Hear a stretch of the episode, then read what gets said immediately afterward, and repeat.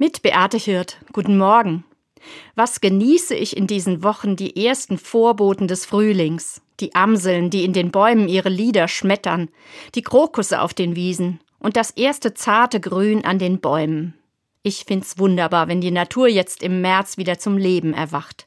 Und meine Lust an der Natur und an der Schöpfung macht es mir leichter, auch etwas zu tun für diese Natur und meine Mitgeschöpfe.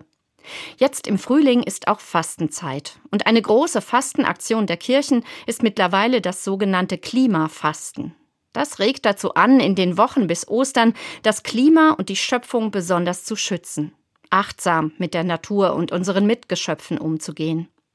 In dieser zweiten Fastenwoche zum Beispiel geht es beim Klimafasten um die Dinge, die wir einkaufen und verbrauchen.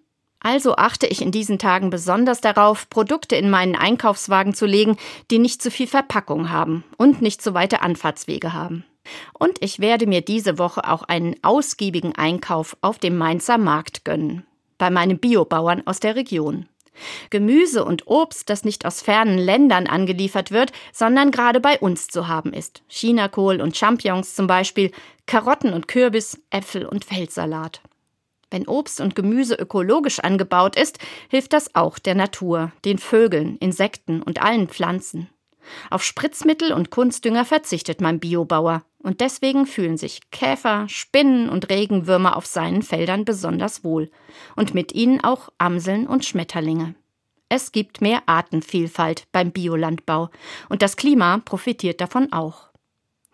Frühling und Klimafasten, die passen für mich einfach gut zusammen. Ich genieße es, dass die Schöpfung jetzt im März wieder neu erwacht. Und ich genieße es, ein bisschen dazu beitragen zu können, dass es der Schöpfung gut geht. Beate Hirt, Mainz, Katholische Kirche.